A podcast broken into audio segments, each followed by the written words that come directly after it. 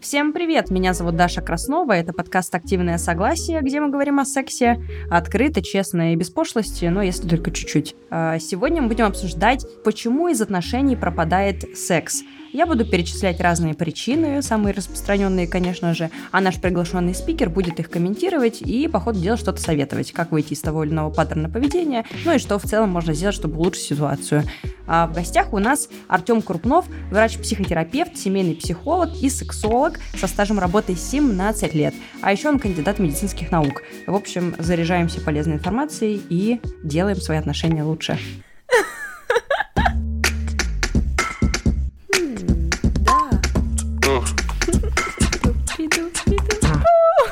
Что?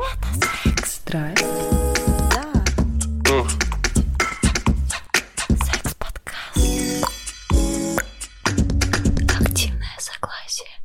У нас сегодня будет тема о том, почему секс не удается в отношениях, почему есть какие-то проблемы. И построена серия будет так, что я буду называть тебе причины а, распространенные, а ты будешь их как-то комментировать. Вот. Но сначала мне хочется у тебя спросить, а, так как у тебя активно идут а, сессии и ты проводишь э, практики с людьми, какую самую распространенную причину проблем в интимной жизни в парах ты можешь выделить? Вот исходя из своего опыта. На группы разовью.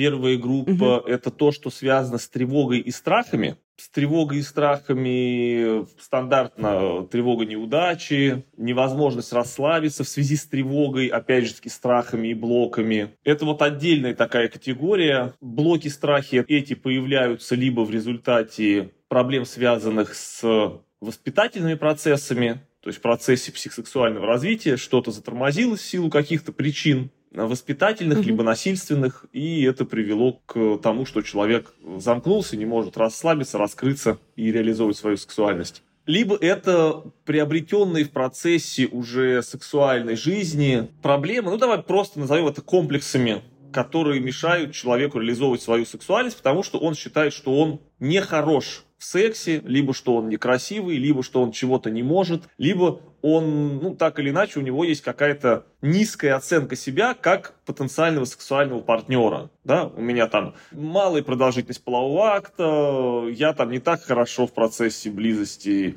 э, выгляжу, я издам там какой-нибудь звук и так далее, mm-hmm. и так далее. Вот. Это одна категория. Да, отнесем это к тревогам, страхам и заморочкам. Последнее время есть еще вторая категория. Она такая обсуждаемая, но она есть. Я по своим клиентам, ну, поскольку у меня большой стаж, я вижу такую вот динамику определенную, что таких людей становится больше которым не до секса. Потому что угу. много вокруг всего происходит интересного, много, а сейчас многие бизнесы строятся на том, чтобы завоевать внимание клиента, соответственно, забрать его внимание, забрать его время, энергию в своем направлении. Так работают соцсети, так работает весь инфобиз. Угу. И человек погружается в информационный поток, в том числе и в какие-то моменты эротического контекста, и для кого-то, например, проще помастурбировать энергетически и по времени, чем э, заниматься mm-hmm. полноценным сексом с партнером. Такие э, ребята бывают. И современный мир предоставляет много возможностей удовлетворять свои сексуальные интересы одному, опять же таки за счет вот виртуализации вот этого эротического сексуального пространства. И есть пары, которые, например, приходят ко мне на каком-то таком этапе, когда у них уже там 2-3 года не было секса совместного, хотя отдельно они, например, у них есть э, удовлетворение собственных потребностей в таком моно монорежиме. Угу, угу. И как ты это воспринимаешь? Ну, это типа плохая ситуация для, ну, с психологической точки зрения. Потому что у меня вот даже первая причина в моем списке это как раз нет времени на секс, э, и она такая совсем не эмоциональная, и я ее выбрала, ну вот поставила, первой вспомнила, да, когда писала свой список, э, потому что у меня как раз э, знакомые друзья, ну, собственно, это люди часто, которые в отношениях, но у них нет секса, и они такие, да, столько всего, типа столько дел, как-то вот как-то так. Слушай, это тоже такой философский вопрос и зависит от парадигмы восприятия того, на, как мы на это смотрим. С одной стороны, мы можем четко говорить о том, что полноценные отношения, они выстраиваются на физической и эмоциональной близости, то есть э, любовь складывается из ощущения дружбы и ощущения сексуального влечения друг к другу. И это, опять же за счет сексуальных проявлений, сексуально-эротических проявлений люди чувствуют физическую и эмоциональную близость друг к другу и поддерживают вот эту вот связь и на биологическом уровне, и на гормональном уровне. Это все скрепляет отношения и способствует близости. Если у людей в сексе все хорошо, то они какие-то бытовые либо текущие проблемы совместного проживания гораздо проще решают, и это действительно так. То есть это очень мощный ресурс для того, чтобы опираться на него в каких-то сложных ситуациях, когда что-то, какие-то сложности возникают. Мы говорим, ну, а у нас секс классный, вот, и поэтому мы вместе такие такие частые истории, я думаю, ты о них слышала.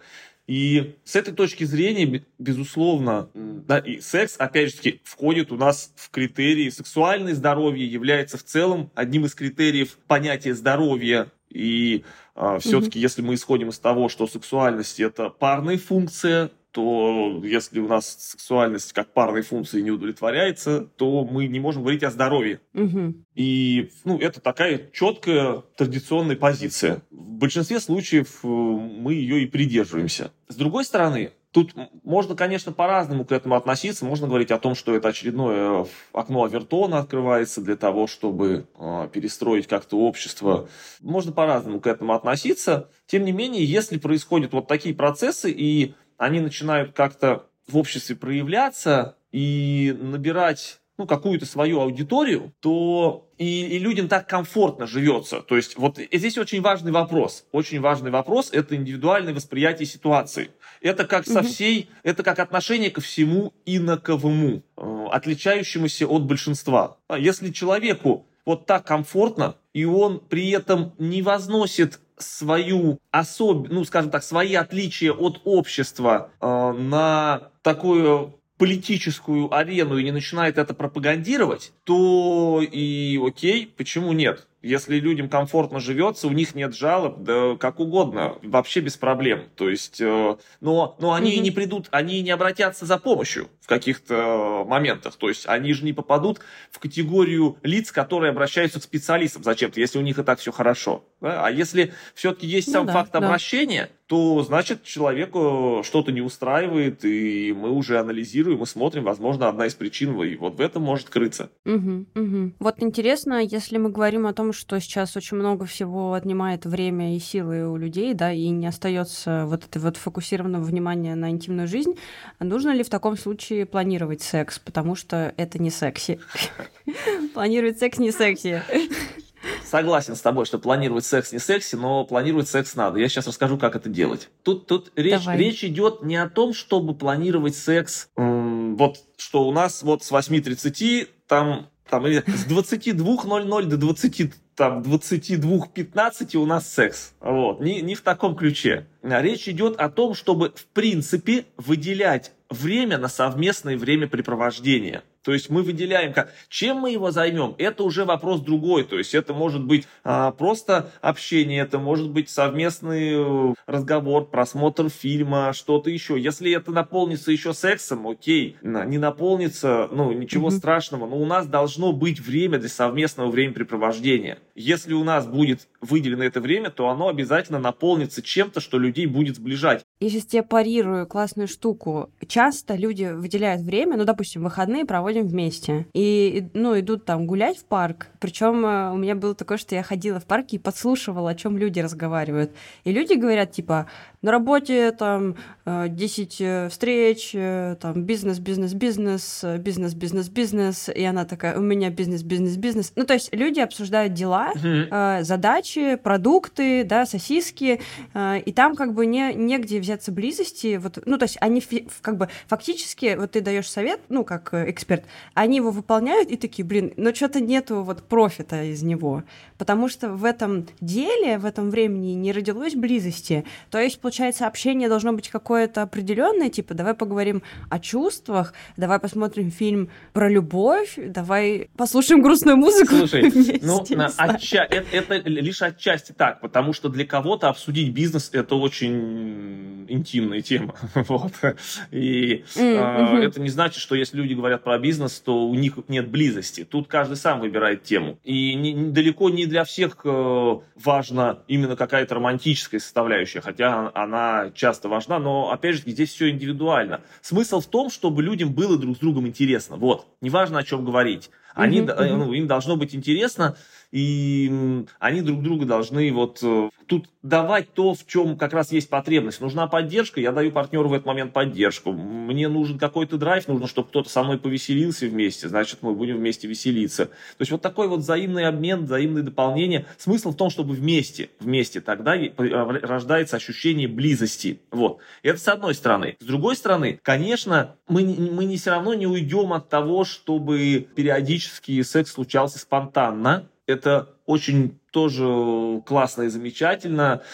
Это одно из просто ограничений, таких ограничивающих убеждений, что обязательно секс, он должен быть какой-то, под него там нужно выделить время, как ты там вот что-то настроиться и так далее. Если изначально в течение дня человек находится в контакте с сексуальной эротической сферой, то он, в принципе, находится в состоянии готовности к близости, и это может быть какой-то спонтанный, быстрый секс, я не знаю, где-то в ванной, где-то еще, то есть э, это подходит и там для пар с детьми и так далее, и так далее. Тут, конечно, мы, э, я сейчас не буду в этом вязнуть, э, это отдельная тема для разговора, что есть у нас отличие между мужской и женской сексуальностью, мужчина, он, в принципе, более сексуально готов всегда, чем женщина, и у женщины дольше эти настройки проходят, но чаще всего среднестатистически. Но, опять же, никто не отменял, что если мы хотим что-то подкрутить, наладить что-то, то можно сфокусировать на этом свое внимание и насытить свой день какими-то эротическими стимулами. Даже есть такая стандартная техника, кто-то, кому-то это помогает. Вот, у всех тут свои ключики, тут их надо подбирать. Например, техника, когда человек э, ставит себе будильник, напоминалочку, да, и несколько раз в день ему нужно что-то эротическое в свое поле поместить. Вот, начиная там от пары абзацев М. какого-нибудь рассказа эротического или, может быть, какой-то фотографии или воспоминанием о том, что его зажигало когда-то. И вот мы, получается, да, по определенному расписанию мы помещаем в свою голову вот эту информацию, стимул, вытесняя, отвоевывая кусок времени от того, что происходит, ну, от того, что у нас забирает это время,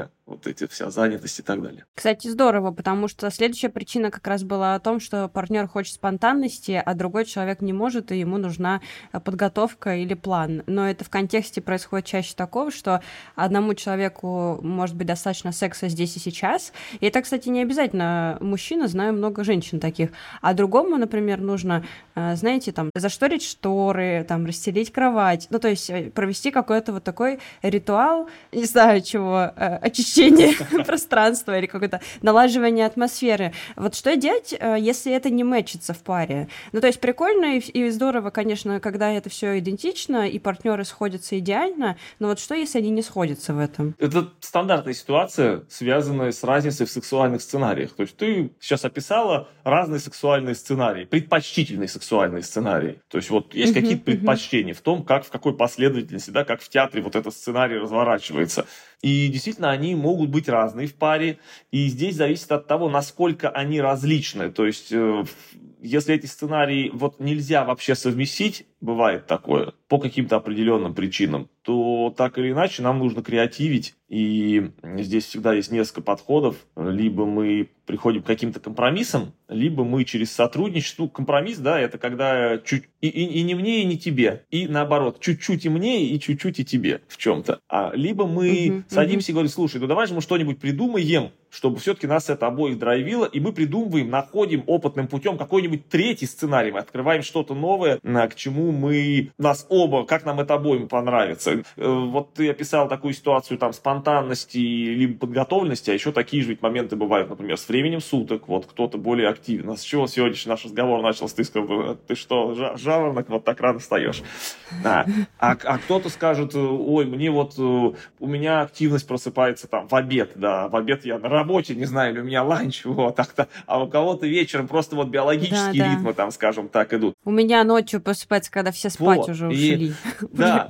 И Все с сексом- ушли, я одна слушай, и стою в сексом городе. Так же, и с сексом так же. И здесь, конечно, э, безусловно, мы должны либо через компромисс решать, либо лучше. Мне больше нравится идея не компромисса, а лучше нравится идея придумывания чего-то третьего. То есть на самом деле можно просто изменить угол зрения и, приду- и пр- попробовать что-то новое, и, может быть, нам это понравится обоим. Но даже если так не получается, да. то мы все равно тогда во главу угла ставим мысль о том, что это особенности нас как партнеров, и, э, значит, каждый из нас нуждается вот в этом, и мы помним об этом, знаем об этом, и устраиваем иногда друг другу праздник, идя друг другу навстречу и отыгрывая тот сценарий, который нужен партнеру. Вот. То есть все понятно, и с временем суток как будто бы легче договориться, на самом деле, потому что время суток это такое, ну я не знаю, это как день недели, это что-то очень понятное. А вот есть более непонятная сфера, например, эмоциональная. Допустим, когда один человек сам по себе мягкий какой-то, мягкий, нежный, ему нравится вот эта романтика, а другой жесткий, ну там темпераментный, страстный, и получается у них совершенно разный, ну типа стиль секса. Один любит там поцелуи и поглаживания, а другому это скучно скучно, неинтересно, и наоборот. Вот как в таком случае тогда искать компромисс? Да, не всегда можно найти вот этот вот... Э, люди бывают разные. То есть, понимаешь, когда ты... А, ведь это же партнерство, и мы, угу. когда э, у нас есть какие-то предпочтения, и мы вступаем в отношения, и если там наши ожидания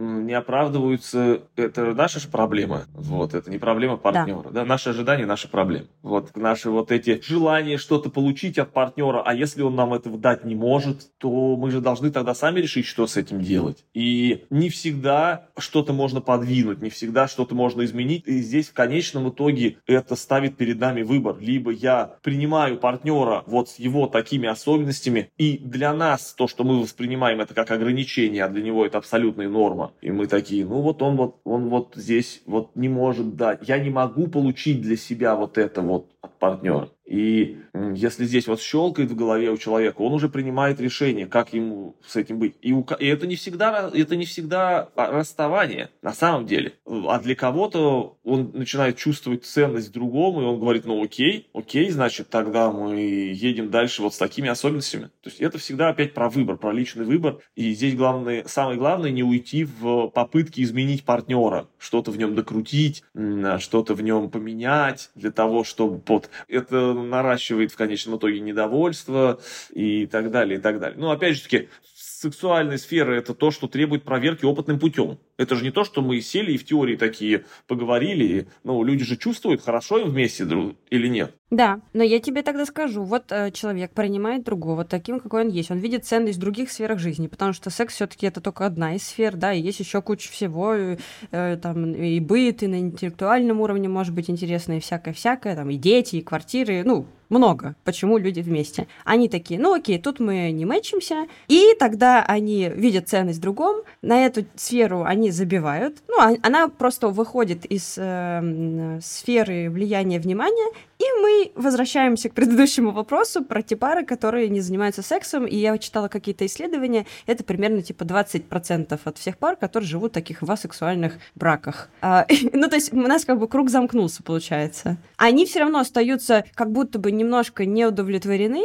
да, но при этом они все принимают, понимают, ну, просто такой небольшой уровень, как это, дискомфорта выносимого в жизни получается. Слушай, во-первых, я думаю, что цифра преувеличена, ну, либо она явно не про российское и постсоветское пространство, то есть угу. я думаю, что это точно не про нашу страну. Но мы вот, не утверждаем. Да, то есть это, это как так. бы такая цифра, да. по моим ощущениям, сильно завышенная. Ну, либо, я не знаю, может быть, это, вот на скидку, вот ты, если, бы ты сказала, вот есть такое исследование, там вот так, в какой стране угадай, я бы сказала, слушай, ну, может, в Японии, вот у меня почему-то такая, вот. Не, не, это не да, Россия, есть, это не Россия, как бы... это вообще что-то американское, ну, на да, самом вот деле. Да, вот как бы, либо там, Америка, Япония, что-то такое. Угу. Здесь очень много зависит от выраженности сексуального влечения от нашей набившей оскомину половой конституции. Вот. Гормональная ага. насыщенность. То есть, если в принципе изначально, понимаешь, сфера секса не очень значима, там не очень сильно выражено сексуальное влечение, и человек нормально переносит сексуальное воздержание, ну, более спокойно, скажем так. И у него потребность в сексуальных отношениях изначально в разрядке, ну, ему достаточно изначально, скажем, там, раз в неделю. Для него это ок, это его изначальная биологическая конституциональная норма. Вот у таких пар будет проще восприниматься, что что-то в сексе не ладится, потому что сама по себе значимость сексуальной сферы не такая высокая, и напор сексуальный не такой выраженный. А вот если желание выражено там 3-4 хотя бы раза в неделю, ну или даже там 2, как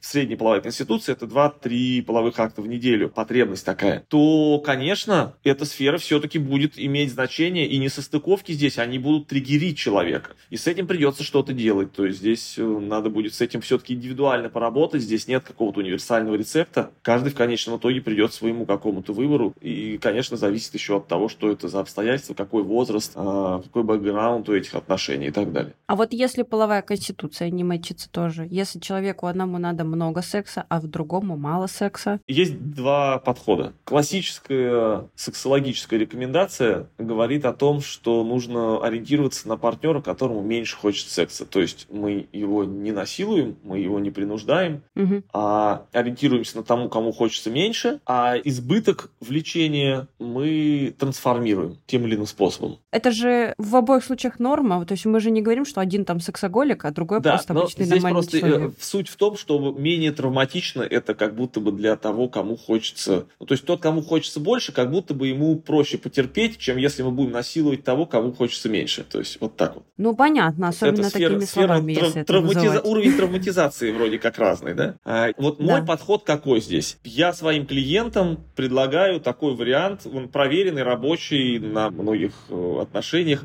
э, прийти к такому количественно-качественному компромиссу, когда тот, кому хочется больше секса, он снимает претензии по качеству, а тот, кому хочется меньше, он снимает претензии по количеству. То есть, грубо говоря, ну, возьмем ситуацию, она более простая, когда, например, женщине хочется меньше, а мужчине чаще это значит, что женщина все-таки... Мы сейчас рассматриваем ситуацию, что мужчина, он все-таки способствует тому, чтобы женщина попала в точку сексуального согласия, а женщина тоже сильно не препятствует. Ну, у нее нет каких-то пат- угу. патологических блоков или заморочек, то есть, а в, в принципе, просто вот она такая. Вот такую ситуацию рассматриваем. И тогда женщина, она идет навстречу мужу, она готова отдаться, но при этом мужчина не трясет ее с грудки и не спрашивает там, а у тебя вот был оргазм, а тебе действительно на 100%, на 150% там хорошо. Вот. То есть а, в каких-то моментах наступает такой вот компромисс, но он у каждого свой. Да, э, э, женщина настраивается на то, что да, окей, как бы у нас будет секс чаще, я готова чаще вступать в сексуальную близость, но при этом, э, конечно, она будет происходить не, не всегда с особым пылом в глазах. Вот.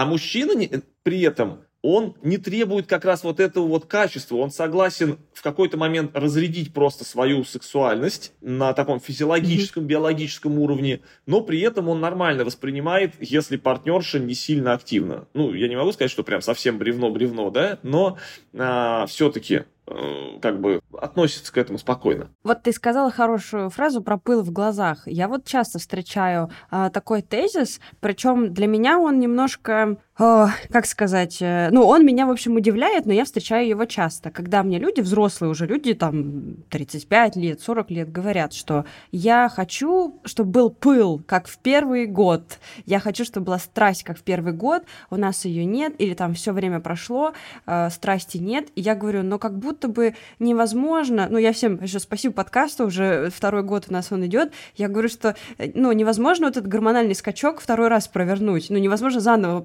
наверное, познакомиться, и как в первый год, чтобы все это было, как будто бы это естественный процесс, что становится, ну, какой-то более ровный гормональный фон, да, но люди требуют, они помнят же, как это было, как мы там занимались сексом 10 раз в день, 10 раз в неделю при 7 днях, вот. Что тогда делать? Как вот это себе объяснить? Э, что сказать? Это ведь про ожидание. Это про то, что, ну, во-первых, надо разбираться, откуда такая мысль, что ее спровоцировало. То есть у любой но мысли, это же приятно, мысли, но, но вот она ты, не просто так возникла. То есть э, что-то что подожди, спровоцировало ну подожди, ну вот ты же тоже, это знаешь, эксперты, вы вот такие эксперты, типа самые умные в белом пальто. Вот ты что, никогда не вспоминаешь, как здорово было, когда, э, ну я смотрю твой инстаграм, я знаю, что у тебя есть жена, вот когда вы с женой только встретились, вот эти бабочки в животе, ну не бывает такого, нет? Я не знаю, может, у мужчин и женщин по-разному, но, кстати, последний раз мне мужчина говорил, что вот я хочу, чтобы снова было вот это все. Слушай, ты меня сейчас озадачил своим вопросом. Как-то я вот ровно отношусь к этой, к этой теме, потому что ну, есть э, регулярный секс, э, он устраивает, и ну как все окей здесь. То есть вот, понимаешь, когда м, вот сама по себе эта мысль, что я хочу по-другому, Мгм. нам всегда нужно задать вопрос, вот покопаться,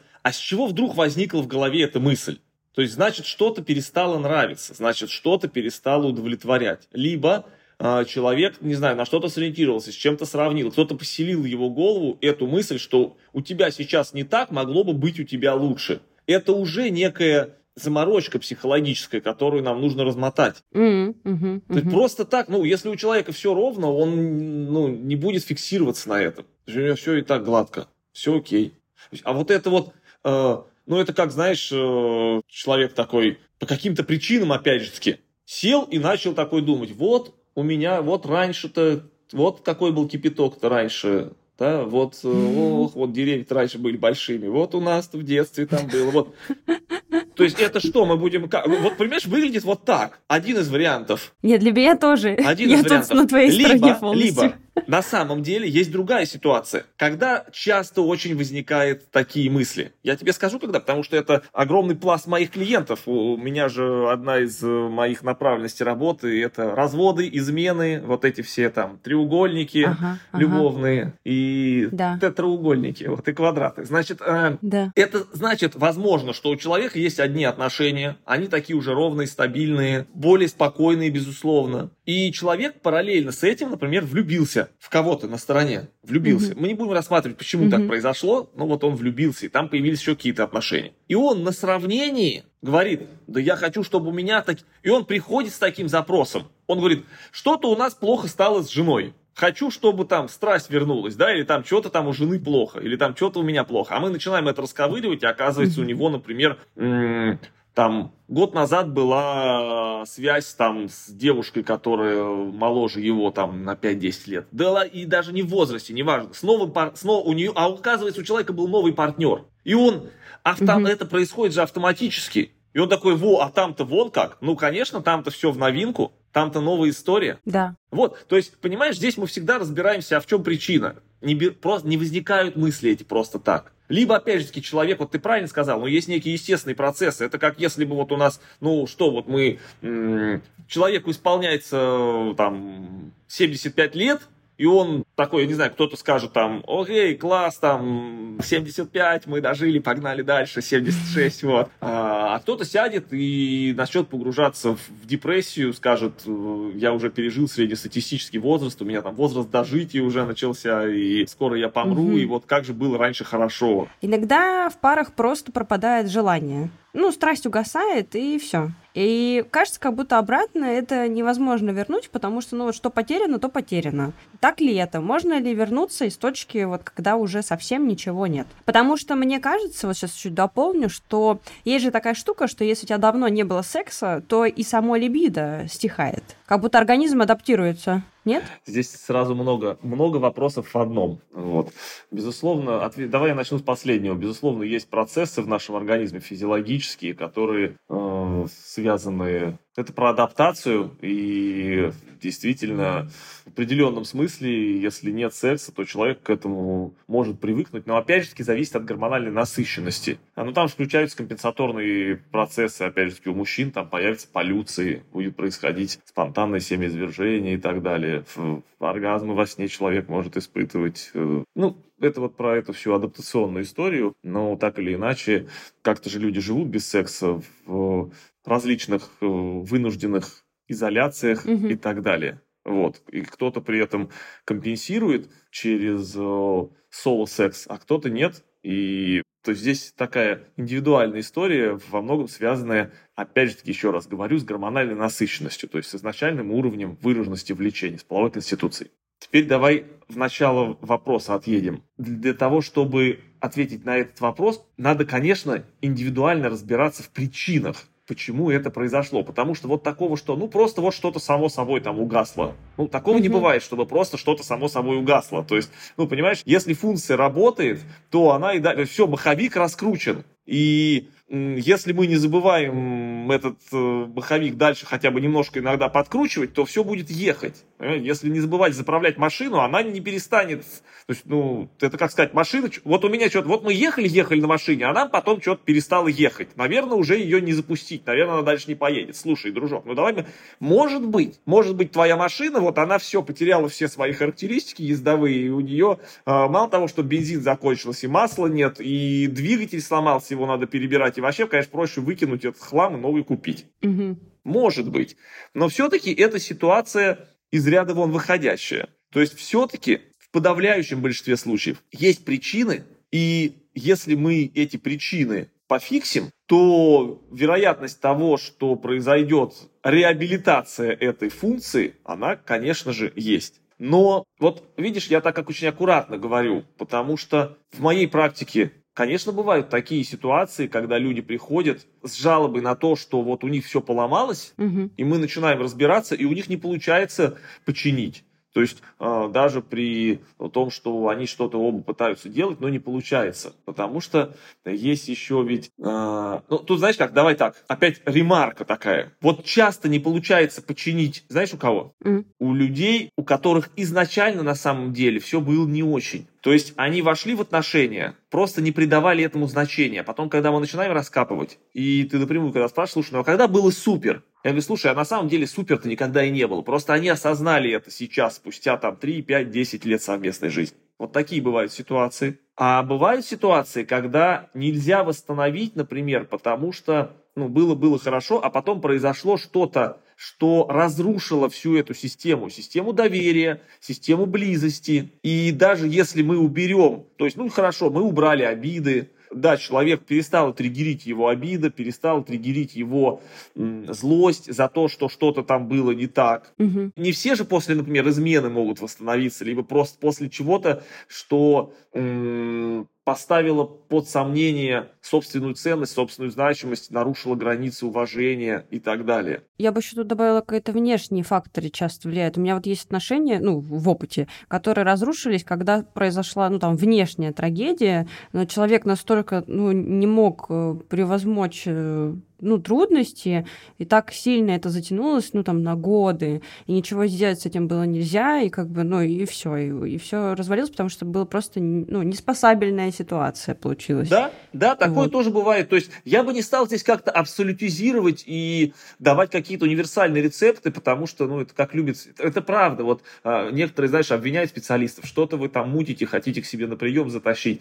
Ну, слушай, ну, правда, все индивидуально. То есть угу. есть, конечно, какие-то общие рамки, но нет такого какого-то универсального рецепта, который подходил бы абсолютно всем. Ну, знаешь, ты когда говоришь, у меня тоже вот возникает такой вопрос. Ну, у меня он возникает, э, э, это как мой критический мозг, и своему терапевту, но и тебе тоже задам, э, что, ну вот есть же, ну мы же взрослые люди, мы понимаем, что идеальных отношений не существует.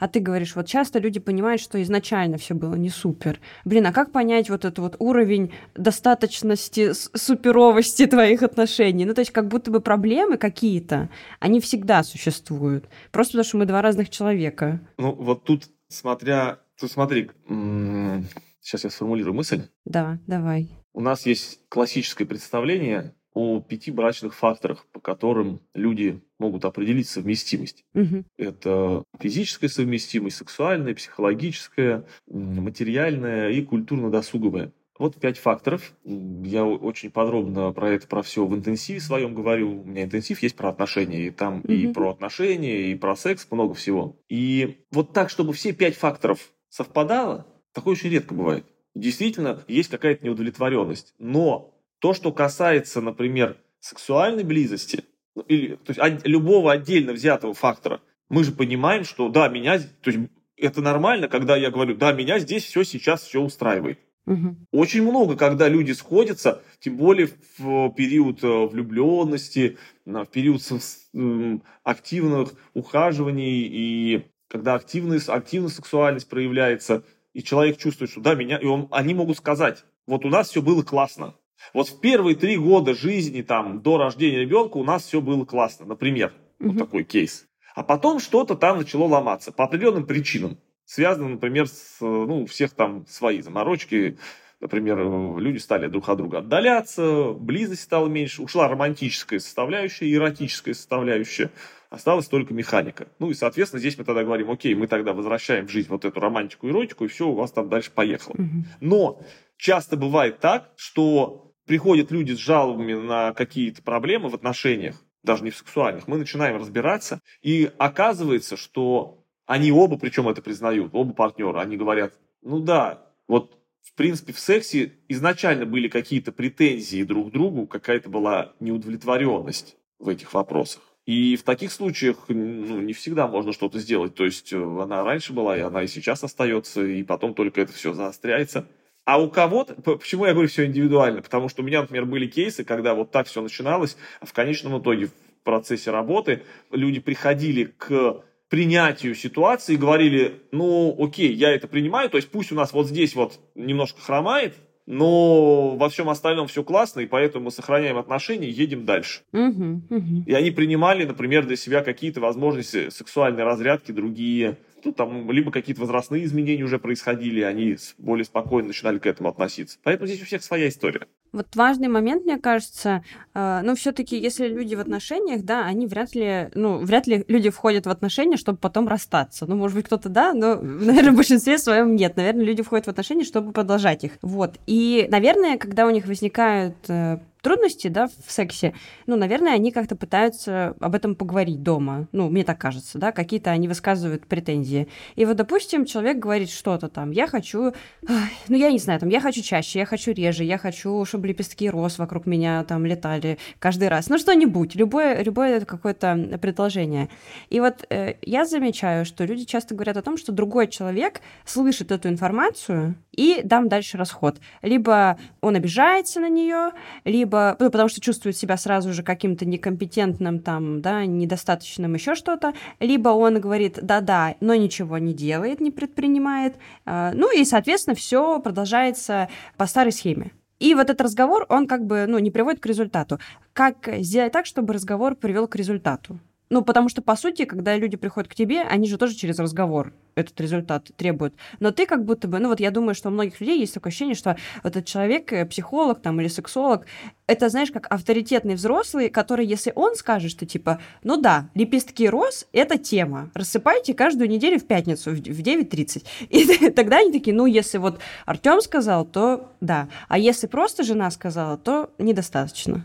Да, часто вижу эту такую картину, ты очень классно, очень классно сказала, да, что специалист, какой-то эксперт, наделенный каким-то статусом, каким-то опытом, ну, либо, да, какое-то значимое лицо в сфере, Э, если он сказал, мы, то есть если, ну это, это же детская история, то есть если мама с папой сказали, то мы не обращаем, а если друг сказал, либо какой-то кумир, то мы такие, о, классная вещь, вот, то есть, ну, ты понимаешь, да, вот как да, это происходит, да. А, а, обесценивание каких-то советов, если мы, ну просто, это не на самом деле не обесценивание, мы просто их не воспринимаем, оно в поле не попадает, то есть мы просто, оно не проходит через барьеры собственного эго. Mm. У нас у всех есть эго, и мы такие, я-то точно знаю как, я, у меня свой ум в голове, у меня есть большое эго. А кто может через это эго пройти? Тот, кто как будто бы ну, он, я почему его впускаю? Это меня не ущемляет. Ну, он-то учился, у него-то статус, угу. он-то там профессор, профессору прислушиваюсь, он же профессор, вот. А если то же самое жена говорит, ну, жена не профессор, она просто не пройдет через этот барьер эго. Это связано. А это нормально? Ну, это, это вообще здорово? Ну, это так у всех нормально или, ну, как сказать? Не, я просто, я просто удивлена, что ты не говоришь, что, типа, это детская позиция, что надо брать на себя ответственность, там, за отношения, входить в позицию взрослого, прислушиваться к своему партнеру, типа, что вы встречаетесь да, как да, дети? Да, все ты, все ты правильно говоришь, все так я, конечно, и говорю, вот. Э, и с точки зрения, например, там, эго, эго, раздутое эго, оно у всех есть, и, конечно, его не будем будем сейчас уходить в эту тему, тут есть и да. плюсы, и минусы свои. И это все понятно. Вот у меня, у меня опять, нативная реклама, вот, нативная реклама такая. Э, у меня 10 часов там э, видео записано в интенсиве, я об этом говорю, про отношения, о том, как друг другом договариваться и говорить так, чтобы тебя слышали. Поэтому я вот здесь вот так коротко не скажу. Ну как, через рот говорить. Правильно, как ты говоришь, через взрослую позицию, когда два взрослых человека сели и поговорили. Проблема в чем? Проблема в том, что у нас вокруг нет идеально полноценных взрослых, зрелых личностей. Угу. Мы все проходим путь развития личности, дозревания. Вообще любая психотерапия, смысл любой психотерапии – это сделать человека более зрелым, более взрослым. И научить его самостоятельно решать свои проблемы на опору внутри себя. Вот это такая, да, идеальная картинка. Но к этой идеальной картинке мало кто приходит, потому что ну, это сложно, это процесс определенный. Угу. И иногда люди впадают в какие-то свои детские позиции, сценарии, паттерны. В общем, всех шлем на личную психотерапию для того, чтобы прорабатывать то, что мешает нам воспринимать мир, брать ответственность на себя и воспринимать мир из этой взрослой позиции. Это про травматичный детский опыт, это про те сценарии кривые, которые стоят, которые мы воспринимаем и тащим из своей семьи, из своего воспитательного процесса, который, через который мы все прошли. И возвращаемся Дальше я так формулирую, что мы сначала до заводских настроек откатываем, uh-huh, uh-huh. а потом в новую программу, более зрелую, взрослую, более жизнеспособную и приемлемую для нас закладываем в человека. Вот тогда, конечно, будет этот разговор. Давай вернусь к ответу на твой вопрос. То есть, как говорить, что здесь в этом случае делать? Конечно, идеальная картинка какая? Идеальная картинка, что чего-то не хватает человеку. Он, конечно, не, как ты сказала, претензию. Все-таки разговор не через претензию должен быть, а через то, что я хочу. Угу. И мы сели, и я говорю, слушай, я бы хотел почаще. А партнер такой, о, конечно, на тебе почаще, да. А, а она говорит, а я бы хотел, вот, чтобы лепестки рос. Я такой, ну, конечно, на тебе лепестки рос. Все, каждый сказал, чего он хочет, партнер услышал, и мы друг другу это дали. Все, идеальная картинка. Нет проблем вообще, не нужны психологи, э, все так работало бы. Но почему-то не работает, почему-то у огромного количества людей так не работает. Хотя у многих работает, но чаще всего это люди, которые прошли психотерапию. Либо, знаешь, наверное, есть другая когорта, но у меня нет ее выборки я же все равно воспринимаю людей через своих клиентов, поэтому... Да. Вот э, замкнутый круг э, история такая. Значит, он говорит, ты должна быть игривой и меня возбуждать. Ну, там вся такая тропикана женщина должна быть. Она говорит, ты должен проявлять инициативу и меня, ну, как это, своей силой мужес и мужеством меня э, возбуждать в ответ. Он говорит, я не буду проявлять инициативу, потому что ты не секси. Она говорит, а я не хочу быть секси, потому что ты меня вот так вот э, там в коридоре крепко не обнимаешь и не целуешь страстно, как в кино. Вот такой момент. Э, очень часто, прям вообще. Стандартный кейс нарисовала. Да. Абсолютно нерабочий. Начнем его разбирать сейчас. Во-первых, потому что там присутствует слово «ты должна», «ты должен». Так. И это первая стратегическая ошибка выстраивания диалога. И, ну, не стратегическая, тактическая, вот, ошибка выстраивания диалога. И, она, и здесь много под этим что скрывается. Потому что когда мы говорим «ты должен», мы переваливаем ответственность на другого человека. К тому же мы выстраиваем коммуникацию из позиции конфликта, но любой «ты должен» — это всегда защита, это всегда конфликт. И это первое. А второе, я, если принимаю ответственность на себя за происходящее, я же для чего-то создаю эти ситуации вокруг себя, они для чего-то мне нужны. Мы здесь улетим еще в сценарий, почему я вот хожу по этому замкнутому кругу. Но если... А чего я хочу? Я хочу, чтобы что? Вот когда ты сказала, я хочу там вот, чтобы ты, такая претензия, ты должна быть там тропиканной женщиной. Это значит, я хочу э, возбуждаться от партнера, что вот партнер у меня должен быть такой, у меня есть какие-то, опять же, такие ожидания. Но это же ведь про ожидания. Подожди, а почему я выбираю партнера, который... Чего, чего я вообще хочу от партнера, который не такой? Чего я к нему привязываюсь? Я что за него вцепился? Трясу его и говорю, дай мне это, будь тропиканой. Ну, а если она не тропикана, что я... То есть я тогда должен такой, ага, мой партнер не тропикан, а женщина. И тут я должен принять взрослые решения. Либо я ищу себе тропикану, да. Либо я продолжаю жить с нетропиканой. Вот так взрослые позиции выглядит. Да, и перестаю делать ей мозг, что она не тропикана. Конечно, конечно. Вот она взрослая позиция. Я не э, занимаю позицию человека, который хочет изменить партнера. Я сам в своей жизни решаю, как я буду жить. И я хочу, окей, ты хочешь тропикану? Давай смотрим на партнера. У тебя партнер тропикана? Нет. Оставляй его, иди нового партнера. Все, нечего делать мозг. А ты так можешь, ты так можешь ответить, но человек такой, ну, нет-нет-нет, ничего искать я не буду, ничего делать я не буду. Я буду дома, в семье, потому что комфортно, удобно, э, дети, квартиры, машины, собаки. Ну, это его, опять же, выбор. Да. И мы ему показываем, что, слушай, ну тогда у тебя будут вот эти скандалы, тогда у тебя будет вечно вот эта вот история, ну ты просто с этим, ты ее принимаешь, и по-другому не будет. Все, то есть человек принимает такую реальность, он выбирает вот выносить мозг, и мы ему говорим, слушай, будет так, волшебства здесь не бывает, то есть тогда твоя картина мира будет вот такая, и кто-то такой говорит, ну окей, Угу. Здесь уже, конечно, задача специалиста все это с разных сторон человеку показать, донести и активизировать в нем вот это вот зрелое, вытащить вот этого взрослого, если он в нем есть вообще. Ну, так достучаться до того, который есть. Да. И посмотреть на это, на все вот с этой точки зрения. Угу, угу. Так, ну есть еще, конечно, причина, что мы ссоримся, и после ссоры я не могу заниматься сексом. Есть вот люди, которые поссорятся, э, ну, то есть выскажут все, и им как-то полегче становится, и, у них, наоборот, прилив любви после. Кстати, у меня такое вот бывает. Не, не в плане, что у меня, наоборот, обратное, что вот я вижу, что у человека облегчение, а у меня э, отравлено абсолютно все, и я еще три дня хожу, отхожу. Много здесь всего намешано. Во-первых, опять же таки, сценарий поведения, потому что мы все по-разному ссоримся, у нас есть разные ожидания от ссоры, и вообще чего мы в итоге хотим. То есть это все происходит зачем-то и по определенному сценарию. Во-вторых, действительно, мы имеем разную реактивность даже на уровне нервной системы. То есть вот как ребеночек, кто-то а, расплакался там, и он быстро успокаивается, да, а кто-то расплакался, и он долго успокаивается. Кто-то быстро засыпает, кто-то медленно засыпает. Угу. Ну, про, про сон там много других нюансов, но просто как Ну, пример. понятно, То есть у нас да. разная реактивность, да. Вот эти вот процессы возбуждения и торможения, они по-разному происходят. Чисто с физиологической точки зрения. И кому-то действительно, может быть, побольше нужно времени для того, чтобы успокоиться. Это абсолютно нормально. Угу. И, конечно, третий момент, который нужно учитывать, это уровень, глубина нарушения границ при ссоре. Одно дело вести какой-то диалог, и в результате этого диалога, где мы не переходили личные границы, никого не оскорбляли, не нарушали, ну, не, не,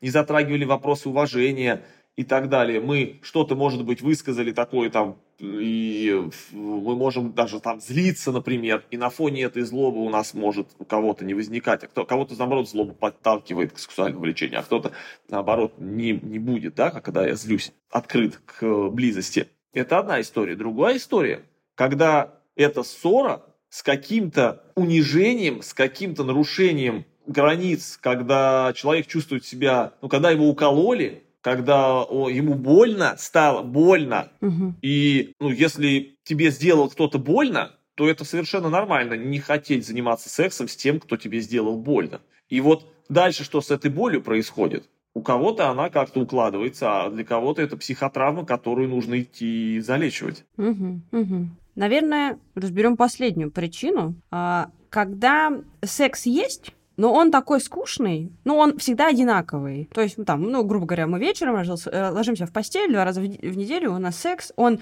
всегда одинаковый, позы одинаковые, мы знаем, что будет, и в какой-то момент это все настолько надоедает, что уже бесит, и ты просто в какой-то момент засыпаешь и начинаешь ложиться спать.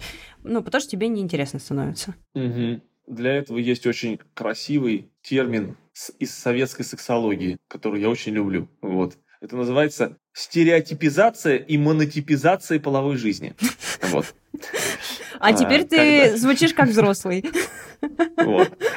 Когда да, все стало монотонно и стереотипно. И да, это проблема. И выход из этой проблемы разнообразить как-то свою э, сексуально-эротическую составляющую. Вот заметьте, я всегда говорю, да, сексуально-эротическую. То есть вот мы давай расширим. То есть секс это не только про то, что мы что-то куда-то чем-то тыкаем. Вот. Либо да, в кого-то, либо в себя. Мгм. И это, это еще и про то, что вокруг этого. Это про эротику, это про романтику, потому что все-таки психосексуальная сфера – это три составляющих – романтическая, эротическая и сексуальная.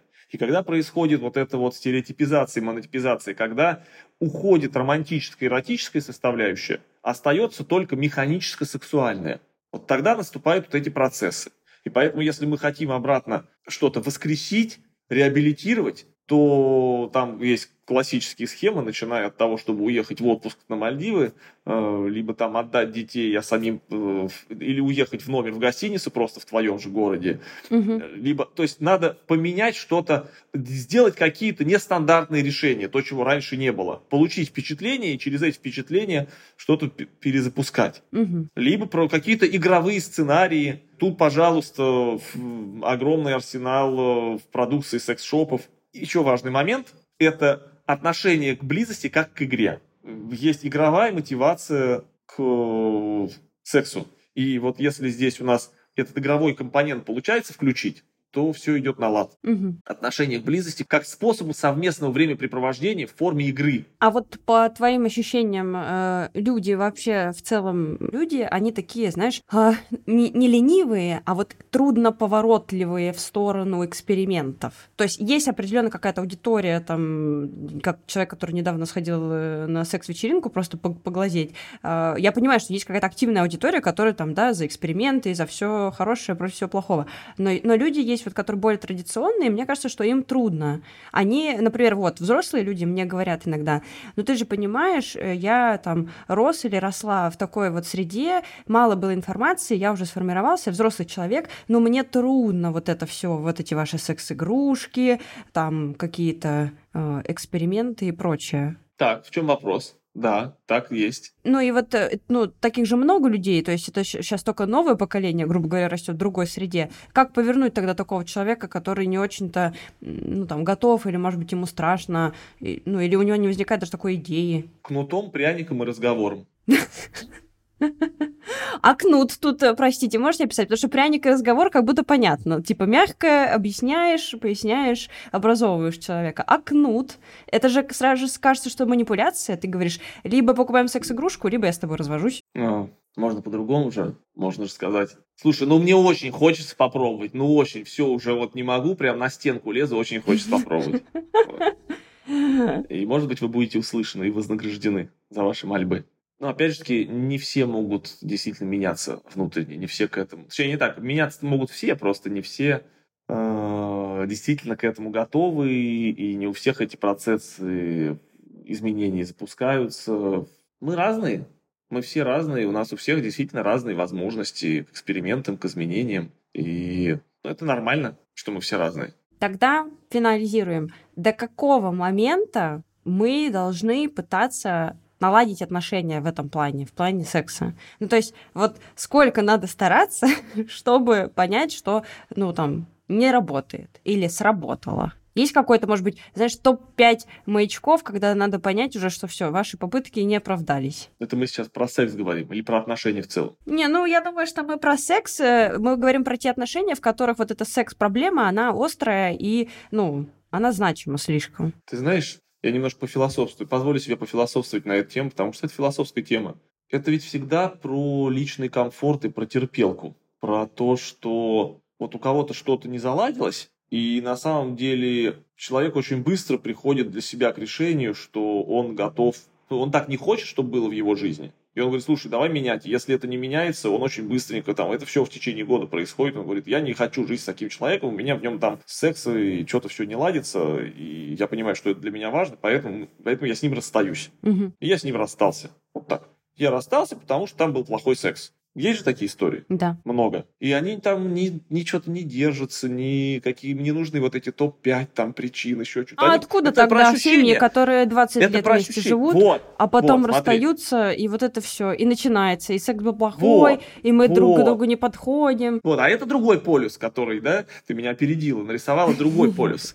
Вот они, а это ребята на другом полюсе, которые по каким-то причинам вцепились друг в друга, как клещики. Это не хорошо, не плохо, вот так у них, э, угу. такие у них стереотипы, сценарии. И они там терпят, как-то адаптируются, и последней каплей может стать что угодно. На что, если все-таки ответить, ну, то есть, если конкретно на твой вопрос отвечать, вот, да, ну, на что особенно, может быть, обратить внимание, как маячки какие-то, да, что угу. особенно... А, первое, это ощущение, что секс – это насилие. Второе – это отвращение к партнеру на физическом уровне. Это я сейчас не в силу иерархии. То есть, если иерархически выстраивать, то, наверное, вот отвращение к партнеру на таком уже физическом, биологическом уровне, когда человек говорит, ну, я вот даже не могу, все, вот ко мне он прикасается, а, а вот я прям все уже там сразу выпускаю коготки. Вот. Угу, угу. Но это говорит о достаточно глубоких таких да, глубоких проблемах, но вот, понимаешь, сказать, что это повод... И там тоже можно попробовать все-таки...